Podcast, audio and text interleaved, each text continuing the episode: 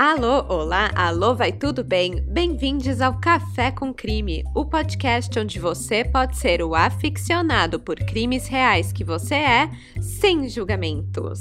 Eu sou a Estés Orbi, ou Dona Café, como preferir, e hoje o episódio vai ser um pouco diferente. Eu não vou falar só de um caso brasileiro, mas de alguns casos nacionais e um internacional também, hein? Eu decidi fazer um compiladinho de casos envolvendo corpos em congeladores. Dos mesmos criadores de corpos em caixas d'água.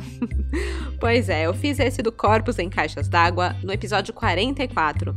E agora eu vou trazer mais um lugar pra gente olhar noiado, achando que vai ter um corpo. A gente já aprendeu a olhar malas largadas na rua com esse olhar meio duvidoso, sempre suspeito. Caixas de papelão também e sacola de lixo nem se fala, né? Essas coisas a gente já sabe. Mas, minha gente, freezers. Pois é, tá aí mais uma coisa pra gente pirar. Não é raro aparecer um corpo dentro de um freezer e normalmente de uma forma misteriosa, macabra ou até mesmo bizarra. Caso que inspirou tudo isso foi o caso Os Congelados da 1500, também conhecido como o crime do freezer de Balneário Camboriú. Esse caso eu vou entrar em maiores detalhes aqui nesse episódio. Ele foi uma indicação da Edna Borges. Muito obrigada, crimiseira, por ter enviado essa história. Aliás, eu até já falei dele no episódio do caso dos crimizeiros mas merece um destaque aqui só dele, porque a história é, tipo, muito louca. Nesse episódio, além do Congelados da 1500 de Balneário Camboriú, eu vou contar para vocês os seguintes casos: o crime do freezer de Cipolândia, o caso Kenica Jenkins e uma menção para o caso do menino José Eduardo.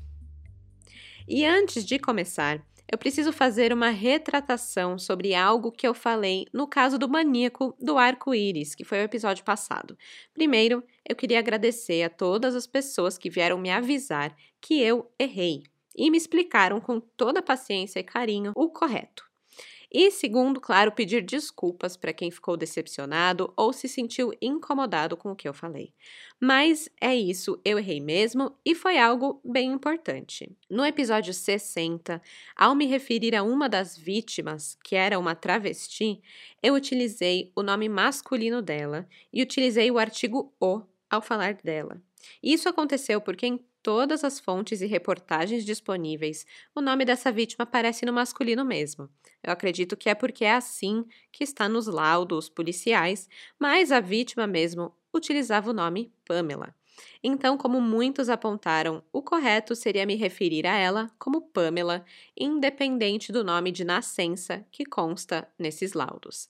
Eu acho importante falar que eu já corrigi isso no episódio anterior, ele já está reeditado e postado com o tratamento correto, para que, caso alguém escute, saiba a forma correta a ser utilizada ao se mencionar uma travesti. Assim ninguém erra e, com certeza, com a ajuda de vocês, eu também não erro mais. Eu faço tudo aqui no podcast sozinha, então não tenho um revisor ou ninguém que me ajuda com isso. Então eu peguei a informação direto na fonte e repassei para cá da mesma forma, deixando passar batido esse tratamento da vítima e não mudei para o feminino. Então, obrigada a todos vocês que me ajudaram a revisar isso e trazer esse conceito aqui agora, essa retratação, porque é bem importante que isso, essa forma não seja passada adiante. E até por isso, como eu falei, o episódio que está no ar agora já está da forma correta, graças a vocês. Muito obrigada. Bom, vamos para as fontes de informação que eu utilizei para o episódio dos congelados da 1500 e outros que eu vou mencionar hoje. Portal Vice, Mídia Max, Aventuras na História, Jus Brasil, Campo Grande News e a minha melhor amiga, Wikipédia. Para quem está chegando agora no Café com Crime, você já conhece a Aurelo? É a única plataforma de áudio que paga os podcasters por cada play que vocês dão nos episódios. Então, pausa aqui, baixa o aplicativo da Aurelo de graça e escute por lá. Assim você me ajuda. Além disso, quem quer apoiar o podcast pode contribuir no Catarse com uma assinatura mensal e o link está aqui na descrição do episódio. E com isso, Bora começar do começo? Os congelados da 1500. Esse crime aconteceu no primeiro dia de 1996 na lanchonete São Roque, que ficava na rua 1500, esquina com a Avenida Brasil, em Balneário Camboriú, Santa Catarina poucos sabem ou lembram, mas foi um crime que chocou o país pelo modo que o assassino usou para esconder os corpos e depois, friamente, fugir da cena do crime para ser descoberto somente 52 dias depois. Tudo começou por conta de um anúncio no jornal. Dona Maria das Graças Mendes tinha entrado para o grupo das quarentonas solteiras ela tinha um filho de um relacionamento anterior chamado Washington Luiz de Carvalho, de 18 anos na época. O menino era estudante de engenharia na Faculdade de Mauá, muito calmo, não dava trabalho nenhum para Dona Maria, já estava bem encaminhado na vida. E ela era uma enfermeira, já com uma carreira sólida e bem estabelecida. Os dois moravam juntos em Taboão da Serra, em São Paulo. A Dona Maria decidiu então que já que não precisava mais se preocupar com o filho e a vida estava toda em ordem, era hora de voltar para o mercado do namoro. Como na época não existia Tinder e ainda a internet era uma coisa muito nova, ainda não tinha surgido aquela fase de bate-papo uau, a dona Maria resolveu colocar um anúncio no jornal. É isso, um classificado de relacionamentos. Era coisas do tipo: procura-se alguém para tomar conta do meu coração ou busco um namoro sério. E aí, gente, eu fui, eu fui dar uma procurada desses anúncios, né? Porque eu nunca tinha visto isso de anúncio de relacionamento, para ver como que era, né? E é muito diferente de um perfil do Tinder. Porque, na verdade, é basicamente o contrário. No Tinder, você meio que se vende, né? E no anúncio, é tipo o que você tá procurando, é meio que tipo o que você quer comprar, entre aspas, né? Digamos assim. Então, tem uns anúncios muito engraçados que eu achei as pessoas são bem específicas no que elas buscam. Olha esse aqui, eu vou ler para vocês. Esse é um anúncio, na verdade, que não estava num jornal, ele foi colocado num poste na rua mesmo, nem era jornal. Abre aspas. Procura-se uma mulher boa que saiba cozinhar, limpar peixe, catar minhoca e que seja proprietária de um barco a motor. Favor enviar foto do barco e do motor. Fecha aspas. Meu, eu não sei se isso é verdade, mas eu ri, tipo, só vai indo mais específico, uma mulher, cozinha e um barco, né? No final das contas tá aí o interesse. Olha esse outro aqui, abre aspas. Procura-se um marido para curta temporada. Homem entre 21 e 35 anos que tenha imóvel próprio e emprego estável, que seja disponível para matrimônio. Boa aparência não é exigida. Apresentação de antecedentes criminais obrigatória. Fecha aspas. Essa daí é crimiseira, com certeza. Tá aí algo para adicionar no perfil do Tinder, né? Genial. Antecedentes criminais obrigatório. Bem, a dona Maria das Graças colocou lá o seu anúncio fofinho, buscando um companheiro, e recebeu uma correspondência, um match. A carta era de Osni Antunes, um homem de 35 anos que morava em Balneário Camboriú. Eles trocaram cartas, palavras de pombinhos apaixonados, foram se conhecendo melhor e acabou em namoro. Não fica muito claro se a Dona Maria das Graças se mudou lá para Balneário Camboriú com o filho para ficar com o Osni ou se eles namoravam meio que à distância indo se visitar periodicamente, coisa e tal. Mas o fato é que o relacionamento foi para frente, eles estavam juntos há três anos já, as pessoas os viam como uma família e Dona Maria das Graças, agora com 44 anos, até ajudava Osni em seu trabalho. Ele era dono de uma lanchonete chamada São Roque, aquela na rua 1500. Vira e mexe, quando Maria das Graças estava em Balneário Camboriú, ela ajudava a servir as mesas, ficava no caixa, vendia cervejas e fez amizade com os frequentadores da lanchonete do namorado. Tudo ia muito bem. No ano novo de 1996, ela e o filho Washington Luiz decidiram passar a virada do ano lá em Balneário Camboriú com o Osni. E assim fizeram. O estranho foi que nunca mais voltaram de lá, e o Brasil inteiro descobriu o porquê só no dia 22 de fevereiro de 1996.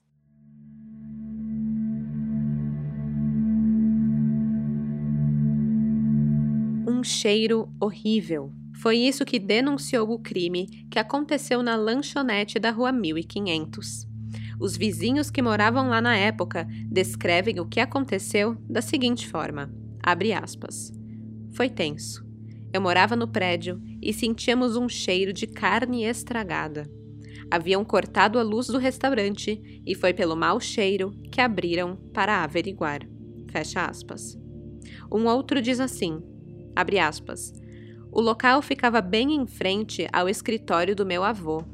Meu pai me contava que o pessoal estava reclamando do mau cheiro e meu pai foi com mais duas pessoas ver o que tinha acontecido lá dentro da lanchonete, que já estava fechada há meses. Fecha aspas. Os vizinhos chamaram a polícia. Logo descobriram que a Celeste havia cortado a luz da lanchonete alugada por Osni por inadimplência.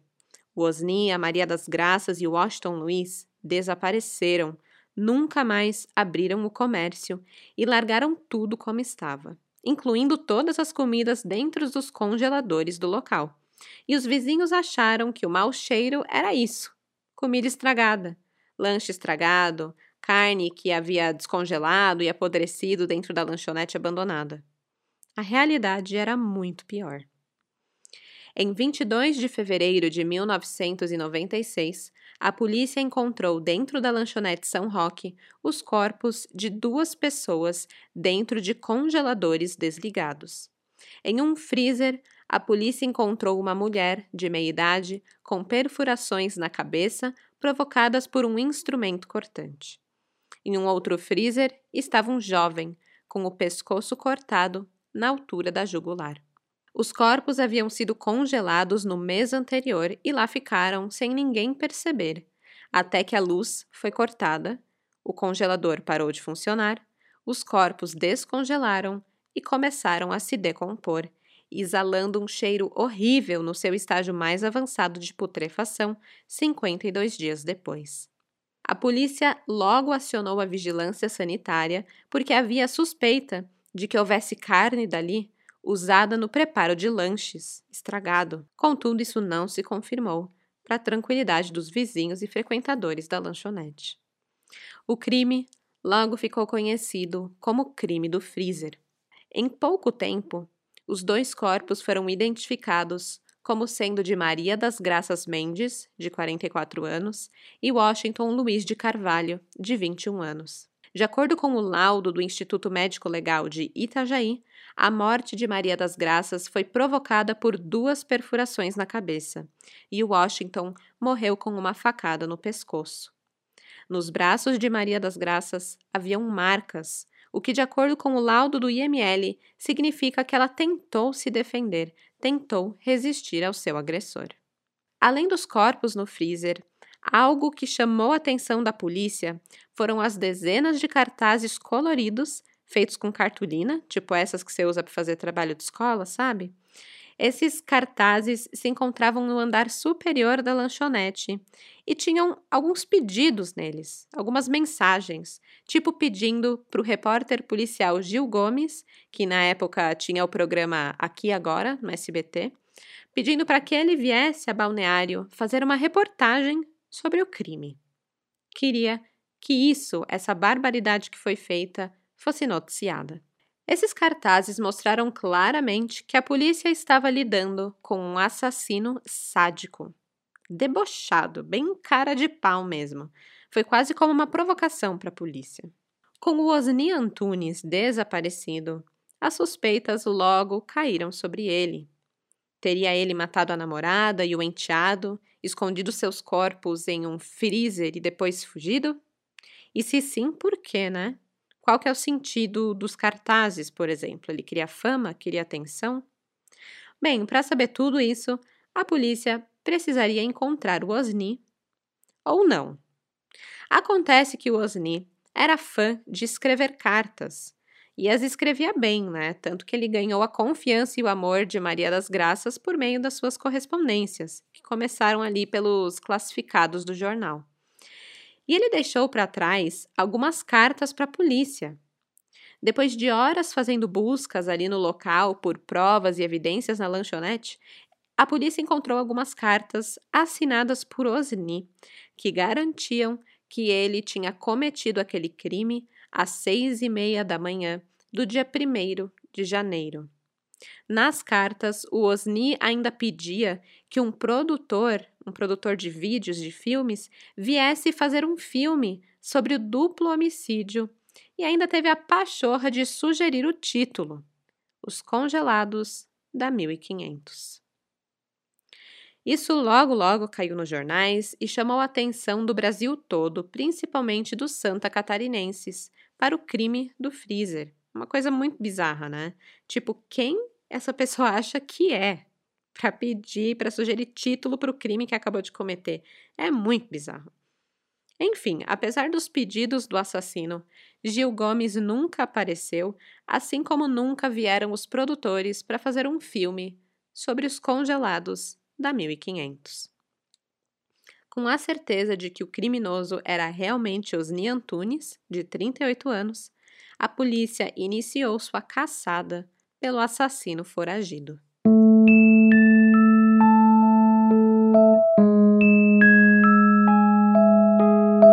Em 26 de fevereiro, a polícia de Balneário Camboriú pediu a prisão preventiva de Osni Antunes, o acusado de duplo homicídio.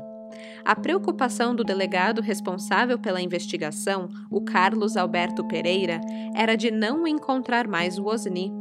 Na carta deixada pelo assassino, confessando a autoria dos crimes, Osni dizia que ia se mandar, que ia sair do país.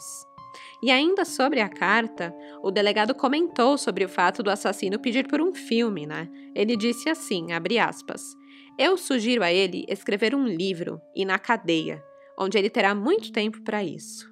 Fecha aspas.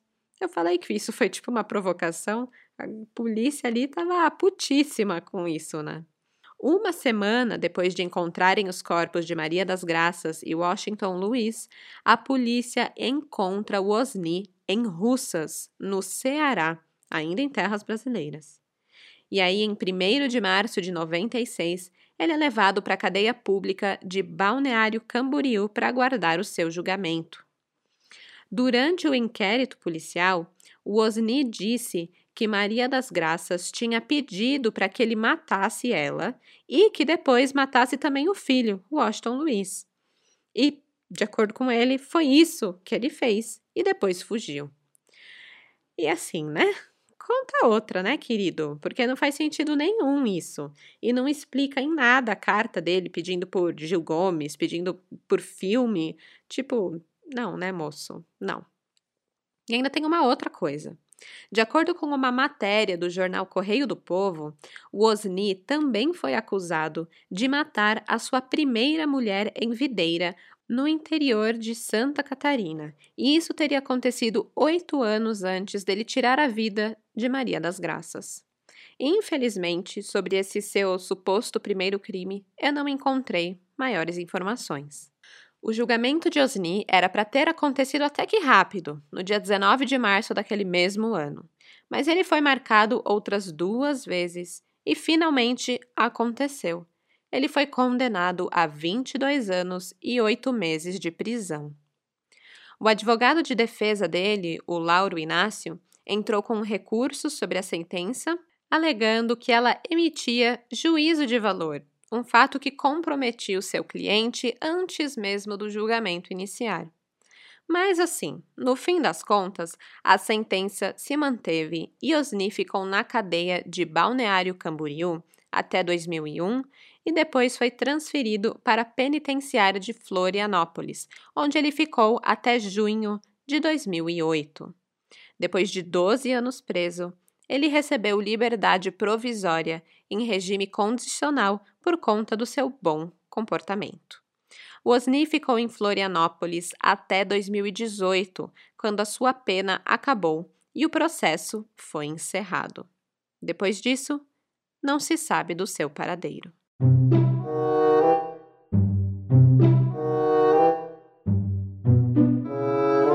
Crime do freezer de Cipolândia, Mato Grosso do Sul.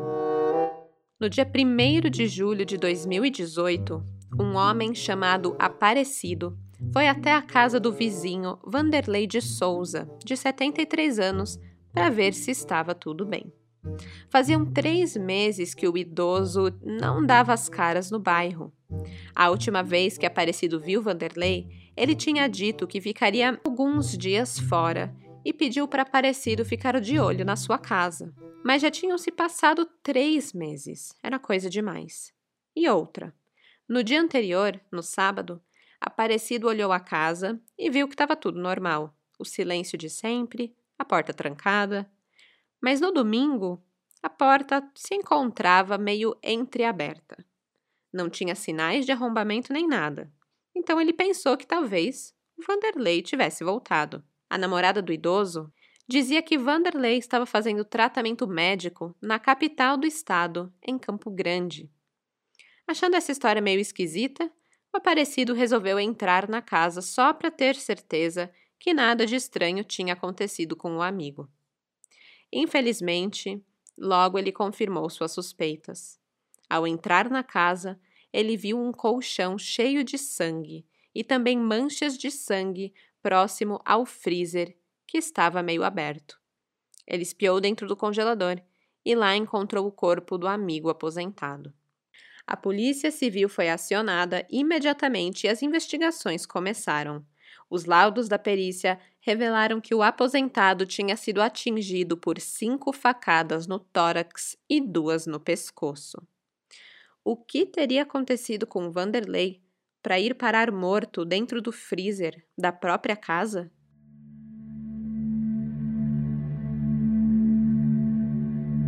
Para entender tudo, vamos conhecer a vítima melhor. O Vanderlei de Souza, de 73 anos, era aposentado e divorciado. Ele tinha sido casado com Rosana Ribeiro por quase 10 anos e tinha uma filha com ela. Quando casados, eles moravam no município de Anastácio, no Mato Grosso do Sul, mas depois da separação, o Vanderlei vendeu o seu imóvel e se mudou para Cipolândia. O Vanderlei e a Rosana, eles estavam separados há dois ou três anos quando ele foi assassinado. Eles mantinham um relacionamento amigável e Vanderlei era aparentemente um bom pai. Depois que se divorciou, o Vanderlei não ficou muito tempo solteiro, não. Ele logo arranjou uma namoradinha. E Inha, Inha mesmo, gente, porque ela era muito mais novinha que ele. Thaís Errobidar da Silva tinha apenas 19 anos. Eles tinham se conhecido lá em Anastácio, quando Vanderlei ainda era casado com Rosana. A Thaís o visitava esporadicamente, mas os vizinhos diziam que viam eles juntos e Vanderlei falava que estava namorando com ela.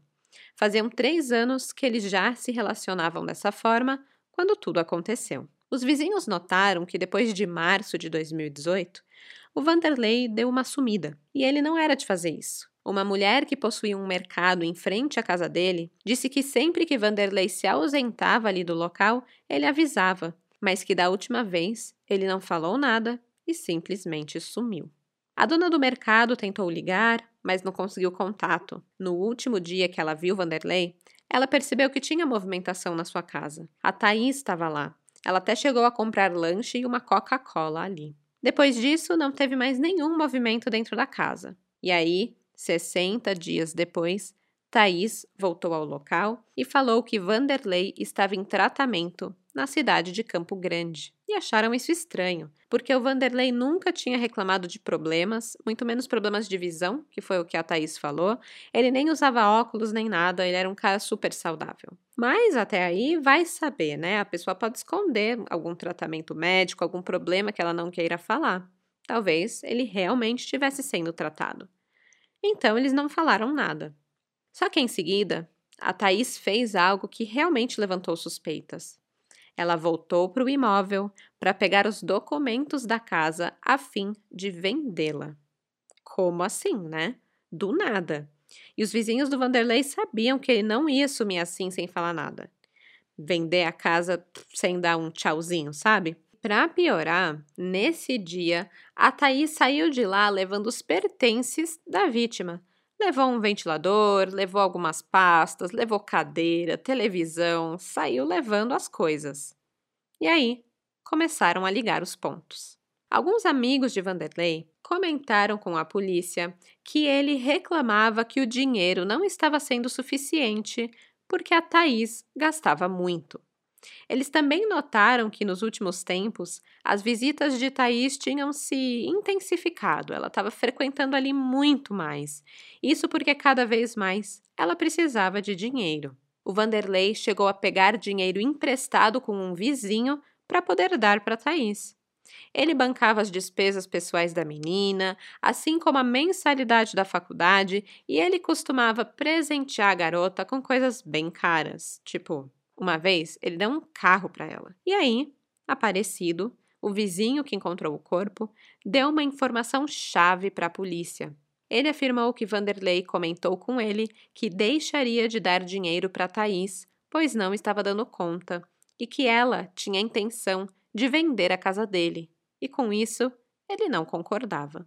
Com isso, Thaís Errobidar da Silva, de 19 anos, se tornou a principal suspeita de esfaquear e colocar o corpo de Vanderlei de Souza no freezer.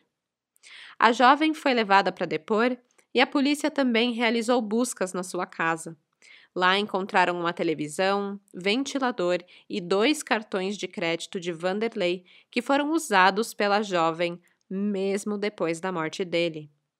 Com as testemunhas e as provas se acumulando contra ela, Thaís confessou ao crime. Mas a sua história era bem diferente do que os outros imaginavam.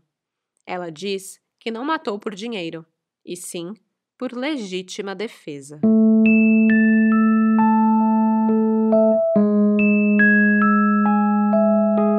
Thaís era estudante auxiliava o irmão em uma loja de conveniência e ganhava em média um salário mínimo por mês. Ela conheceu Vanderlei em 2009, quando eram vizinhos em Anastácio. Ele ainda estava casado com Rosana e era amigo da sua família. A Thaís vivia pegando a bicicleta de Vanderlei emprestada para brincar ali no bairro, andar para cima e para baixo, lembrando que ela era muito mais nova que ele, então ele era só um senhorzinho ela pegava a bicicleta emprestado. E antes de continuar, só queria deixar um aviso de gatilho aqui, porque agora a gente vai entrar num tema delicado que é o de abuso sexual. Então, se você não se sente confortável com essa temática, você pode pular um pouco mais para frente, tá bom? Em um dia, numa dessas vezes que Thaís foi deixar a bicicleta na casa de Vanderlei, ela afirma que o senhor abusou sexualmente dela. A Thaís contou do abuso apenas para o seu irmão e nunca denunciou o caso para a polícia. De acordo com ela, os abusos se tornaram recorrentes. Mas, como num tipo de síndrome de Estocolmo, a Thaís e Vanderlei iniciaram uma relação afetiva quando ela tinha 16 anos. Isso foi em 2015. E eles mantiveram esse relacionamento, esse namoro, até 2018, quando o crime aconteceu.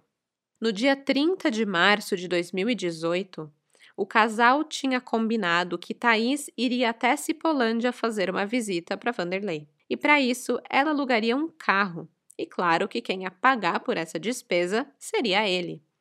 Por conta desse gasto e dele já estar tá reclamando muito dos problemas financeiros com ela, eles acabaram se desentendendo naquela noite e Thaís chegou a afirmar que queria terminar o relacionamento. O Vanderlei ficou inconformado, mas ela estava decidida já. Mas a Thaís, nos seus depoimentos, ela muda essa versão. Em um outro momento, afirma que a briga, na verdade, foi por conta de que Vanderlei descobriu que ela estava em um outro relacionamento amoroso e ficou muito bravo. Independente do motivo, o que deu é que essa noite acabou em DR. E aí, de cara virada e os dois nervosos, Thaís se deitou para dormir. Mas logo depois de se acomodar na cama, sentiu a presença de Vanderlei. E ao se virar, a Thaís afirma que Vanderlei tentou dar uma facada nela, só que pegou apenas na mão. E aí, com o intuito de se defender, a Thaís pegou a faca e acabou dando dois golpes no pescoço e três a quatro golpes no tórax do idoso. Depois da adrenalina passar e ela percebeu que tinha feito, que ela tinha acabado de matar o namorado, a Thaís arrastou o corpo da vítima até o freezer. Ela tomou banho, pegou seus pertences e foi embora. Naquele dia, ela não levou nada, apenas 600 reais que Vanderlei tinha dado para ela custear o aluguel do carro. Dias depois, ela retornou ao local e levou alguns pertences da vítima, aqueles que foram encontrados pela polícia na sua casa. Durante o seu depoimento, a Thais afirma que disse aos vizinhos que Vanderlei estava fazendo um tratamento de saúde em Campo Grande e também que queria vender o imóvel. Inclusive, ela chegou a anunciar a, a casa.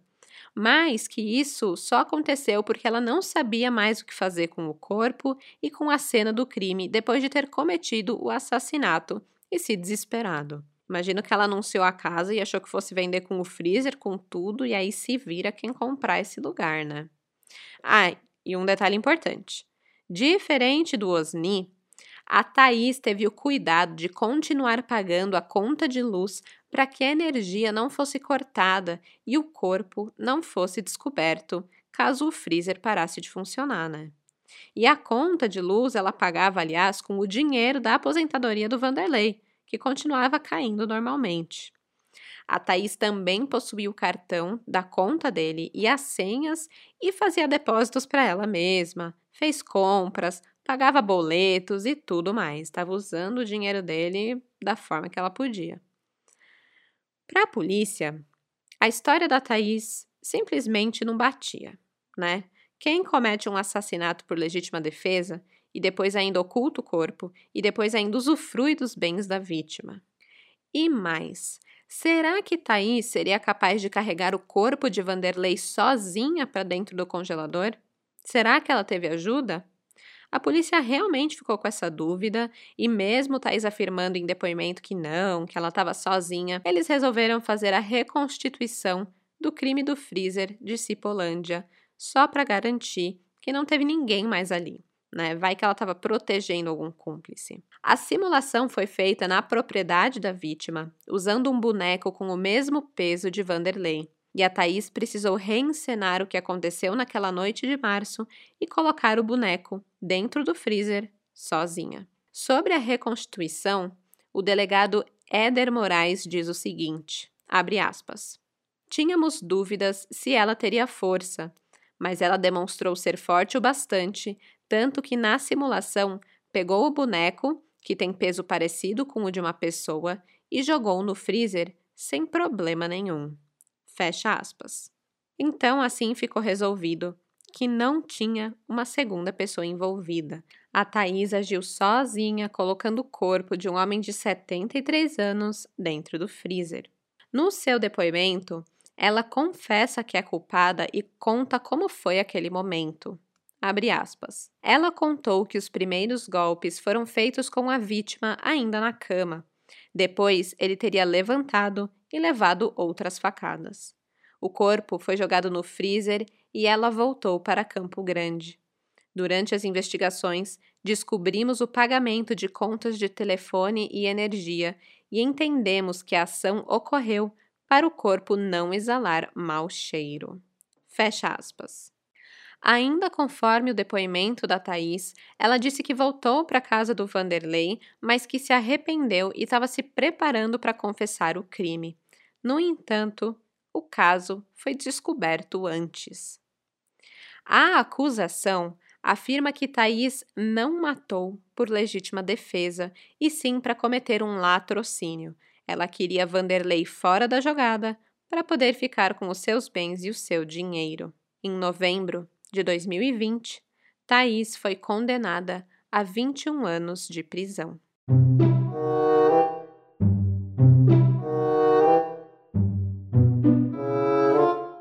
O caso Kenneka Jenkins. Gente, não tem como falar de corpos encontrados em congeladores e não lembrar da morte de Kenneka Jenkins, né? É que nem falar de corpos em caixas d'água e não falar de Elisa Lam no Hotel Cecil.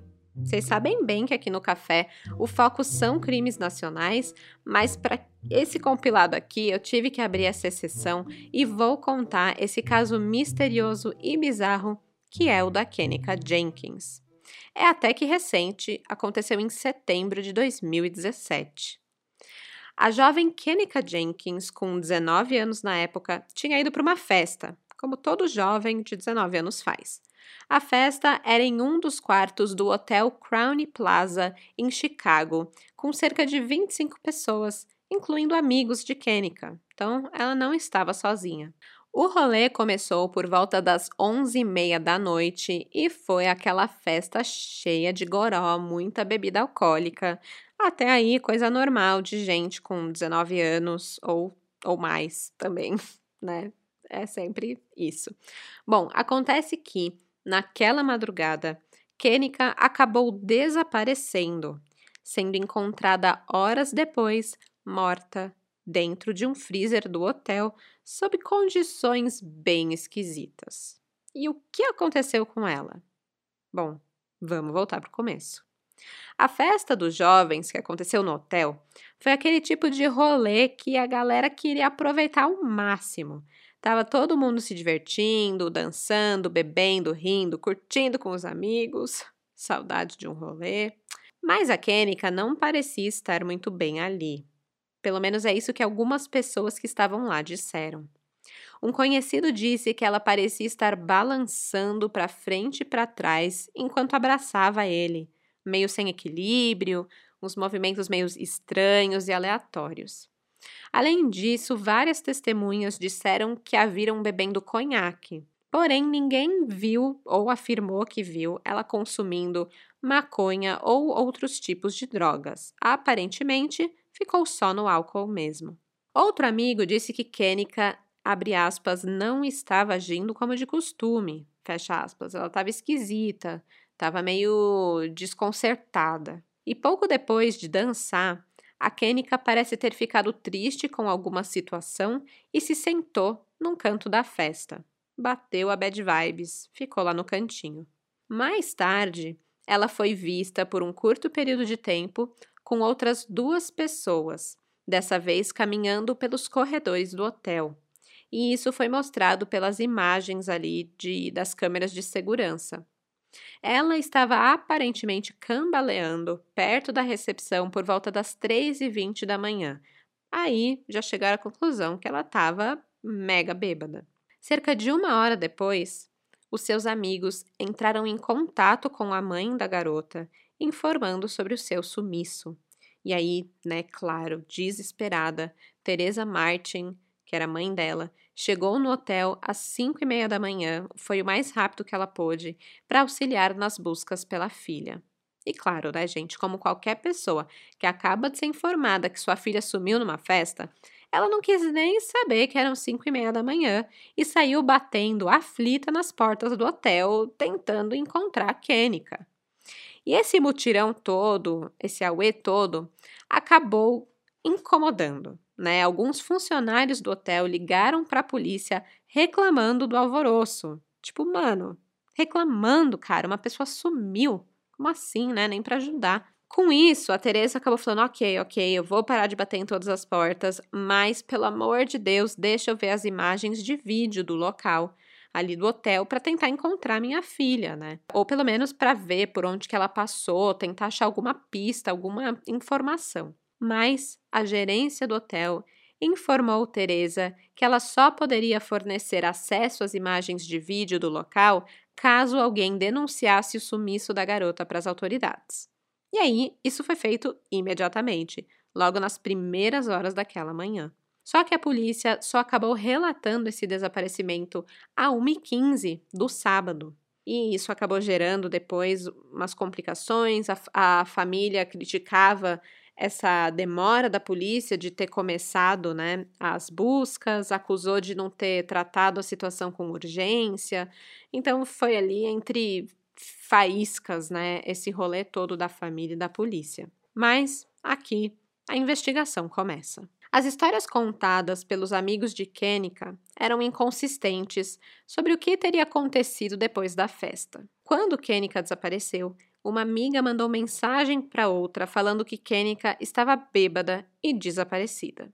E aí a outra respondeu assim: Encontre a Kênica, não acredito que você perdeu ela. Eles falaram que Kênica teria descido com algumas pessoas para o andar de baixo do hotel, mas que acabou ficando sozinha porque essas pessoas resolveram voltar para poder pegar celular que tinham esquecido no andar de cima, no quarto do hotel. Uma primeira verificação da filmagem de, da câmera, focada ali nas entradas e saídas do hotel, não resultou em nada. A Kenika não tinha saído do hotel. Mas às 10 da noite, a polícia viu uma filmagem da garota meio que tropeçando ali pelos corredores do hotel. Uma outra mostrou ela entrando na cozinha do local. Isso foi por volta das três e meia da manhã de sábado. Com isso, uma busca foi feita ali naquela região. Ainda demorou bastante tempo até encontrarem ela dentro de um freezer, e então ela é declarada morta ao meio-dia e 48 de domingo. Ela foi encontrada de bruços e sem um de seus tênis. Não tinha nenhum sinal de violência ou ferimentos, a não ser um pequeno corte no seu pé. O freezer em questão não era desses pequenos que a gente tem em casa ou aqueles horizontais que você encontra em bares e tudo mais, sabe? Era um daqueles de andar dentro, aqueles grandes que tem em restaurantes ou açougues, né, que tem uma porta de inox e você entra e tal. O negócio estranho é que esse freezer ficava dentro de uma cozinha que não era utilizada pelo hotel. Ela não estava em funcionamento tanto que as luzes do freezer estavam desligadas. Então, o bizarro é que o freezer em si estava funcionando, mesmo sendo um espaço não usado pelo hotel. Bom, não tem imagens dela entrando no freezer, porque nenhuma das câmeras de segurança pegava as portas do refrigerador, né? A temperatura do freezer foi registrada em 10 graus durante uma investigação feita pelo consultório do médico legista. A autópsia em si encontrou lesões no estômago de Kenika que eram indicativas de hipotermia. Então não era nada que foi que ocorreu antes dela entrar no freezer, digamos assim, né? Foi algo depois. Ela também tinha o cérebro inchado algumas escoriações ali no tornozelo direito, né, um cortezinho no pé e uma marca roxa na perna direita. E meio que não era nada grave. Mesmo o inchaço do cérebro, é, como as autoridades disseram, não era um indicativo de uma causa específica de morte. Então foi meio difícil de saber por que, que ela morreu, o que, que aconteceu. Além do mais, os investigadores fizeram testes para saber se a Kenika tinha consumido algum tipo de droga, porém nada foi identificado no seu sistema. Os exames apontaram que ela tinha uma concentração de álcool no sangue de 0,11, sendo que o nível considerado ilegal para dirigir lá nos Estados Unidos é de 0,08. Então, assim, estava acima do nível ali para dirigir, legalmente? Tava, mas não era um nível ridiculamente alto de álcool, né? Isso seria como tomar três ou quatro cervejas. Tipo, era normal, assim, de boa, ela só não podia dirigir. Mas não é que ela tava mega embriagada, louca, rolê, assim, sabe? Não, eram três ou quatro cervejas, né? O equivalente a isso. Porém, um ponto que chamou a atenção dos médicos é que os exames mostraram que ela tinha ingerido topiramato, que é um medicamento usado para tratar enxaquecas ou pessoas que sofrem de epilepsia. Mas, assim, os níveis do medicamento também não estavam nada altos, não era nenhuma overdose, estava dentro do que era apropriadamente prescrito, né? Só que o mais estranho disso tudo é que a Teresa Martin, a mãe dela, disse que nunca tinha recebido uma prescrição para esse medicamento da filha. Segundo os legistas, quando o álcool e o topiramato são combinados, os efeitos de cada um deles podem ser potencializados. E o consultório do médico legista disse também que essas substâncias, combinadas com a exposição ao frio que ela sofreu dentro do freezer, podem apressar o aparecimento de uma hipotermia. Além disso, não houve mais nada nenhuma evidência de que Kenika foi forçada a entrar no freezer, ou foi trancada ali, ou foi forçada a ingerir essa droga ou a ingerir álcool. Não tinha mais nada. E assim, em outubro de 2017, a morte de Kenika Jenkins foi declarada um acidente. É meio bizarra a semelhança desse caso com a Elisa Lam, né? duas meninas encontradas em lugares bizarros, num hotel, mortas, depois de terem sido vistas agindo de forma estranha por câmeras de segurança. É tudo muito estranho, né? É, gente, é muito. Mas tem alguns casos que, por mais que pareça um crime, é um acidente mesmo. Esse foi o caso da Kenika Jenkins, né? Assim, tem várias teorias, várias coisas. Tem gente que não acredita que foi um acidente e tal. Da mesma forma da Elisa Lam. Até pouco tempo ninguém acreditava que era um acidente. Aí saiu o documentário lá que tem na, na Netflix desse caso que fala: não, gente, foi, foi um acidente mesmo, sabe? É, e eu encontrei um outro caso brasileiro que é bem desses, assim, que tipo, mano, você não acredita que isso foi um acidente, mas, mas foi. Chega até a ser meio surreal é de um menino chamado José Eduardo. É um adolescente de 15 anos que ele foi encontrado morto dentro do freezer na casa da avó. Tipo, isso por si só já é meio bizarro. Os pais e a avó estavam viajando e o menino estava sozinho em casa. Sozinho. O que é mais bizarro ainda.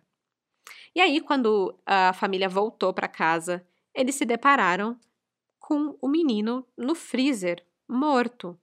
E aí eles tinham certeza que ele tinha sido vítima de um crime, que alguém tinha entrado na casa, tinha colocado ele lá, tinha matado, roubado, vai saber o que, né? No entanto, as investigações mostram que José entrou no freezer para se refrescar, porque estava muito calor. Ele tinha entrado até com o seu computador no refrigerador ele entrou lá para ficar jogando e tomar um arzinho.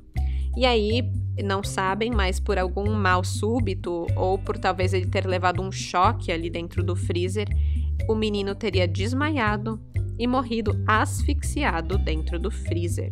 Isso aconteceu em Campo Grande, aqui no Brasil, esse ano, em 2021. É uma coisa difícil de acreditar que poderia acontecer, né? Imagina, aquele calorão do Mato Grosso do Sul, você não tem piscina em casa, não tem ar condicionado, o ventilador não dá conta, resolve ir se refrescar ali no freezer e pronto, acabou. É surreal. E o susto da família, então, né, de chegar em casa e encontrar um corpo no freezer, é, não dá para acreditar. É muito triste, mas acontece. Um acidente. Bom, minha gente, apesar de ter encontrado vários outros casos de corpos em congeladores, o compilado vai ficar enorme se eu continuar, então eu vou parando por aqui. As fotos dos casos que eu mencionei hoje vão ser postadas amanhã, quinta-feira, lá no Instagram, o arroba Café com Crime. Então, quem não segue, aproveita para seguir e acompanhar fotos dos casos, os teasers, frases e tudo mais que eu posto lá relacionados aos crimes aqui dos episódios do podcast. É isso. Até a próxima quarta-feira e até lá, fiquem espertos com congeladores porque de desgraça já basta esse podcast. Tchau, tchau!